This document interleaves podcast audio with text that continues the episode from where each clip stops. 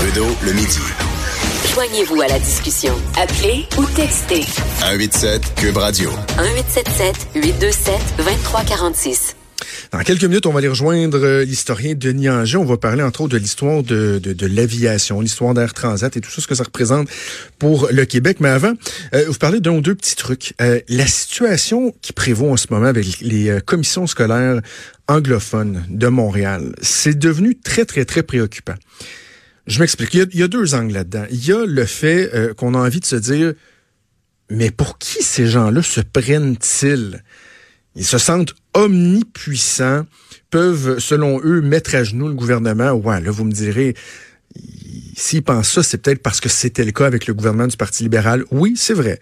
Les commissions scolaires anglophones avaient le pouvoir de faire changer d'idée, de faire chanter carrément euh, le gouvernement libéral. Prenons, prenons euh, l'exemple le plus évident, qui est l'abolition des commissions scolaires. Vous me direz, ouais, il n'y a pas une commission scolaire qui était très, très, très euh, favorable à se faire abolir, c'est vrai, mais les commissions scolaires anglophones, elles, plaidaient une espèce de droit constitutionnel, un droit acquis su- suffisamment fort, suffisamment pesant pour qu'une personne comme Sébastien Prou, qui avait été leader euh, de l'ADQ à l'époque, on se souvient à quel point c'était une promesse forte de l'ADQ, l'abolition des commissions scolaires, ben quelqu'un comme Sébastien Prou a viré sa chemise de bord, a changé son fusil d'épaule lorsqu'il est devenu ministre de l'Éducation avec le Parti libéral, soudainement en disant « Oh non, OK, les commissions scolaires, euh, on, va garder ça en place, on va juste changer un peu le modèle. » Bref, oui, c'est vrai, jadis, euh, il y avait beaucoup, beaucoup, beaucoup d'influence, mais là, ça a changé.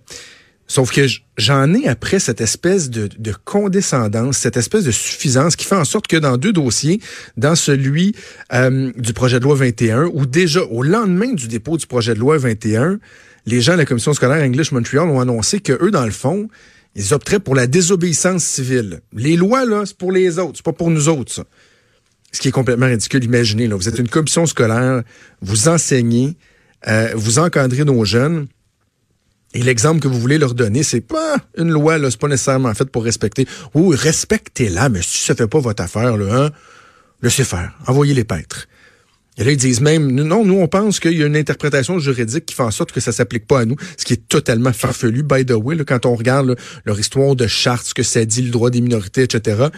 Mais eux, ils disent, on pense que légalement, on, est dans notre droit de dire que ça s'applique pas à nous.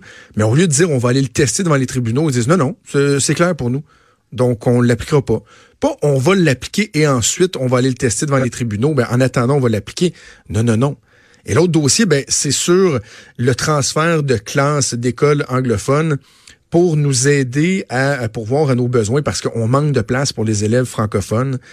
Euh, les classes débordent, Euh, on le sait, il y a des reportages régulièrement. Et dans les écoles anglophones, ben, il y a beaucoup de classes qui sont libres, qui sont sous-utilisées. Et là, le ministre de l'Éducation, faute d'entente entre la commission scolaire, euh, c'est Pointe de l'Île, la commission scolaire francophone, et celle euh, English Montreal, devra imposer, devra forcer le changement. Puis là, ils sont donc bien fâchés, fâchés, fâchés, fâchés. Donc, je vous disais, il y a deux angles que je voulais aborder. Il y a ça, il y a le fait qu'on se demande pour qui ils se prennent.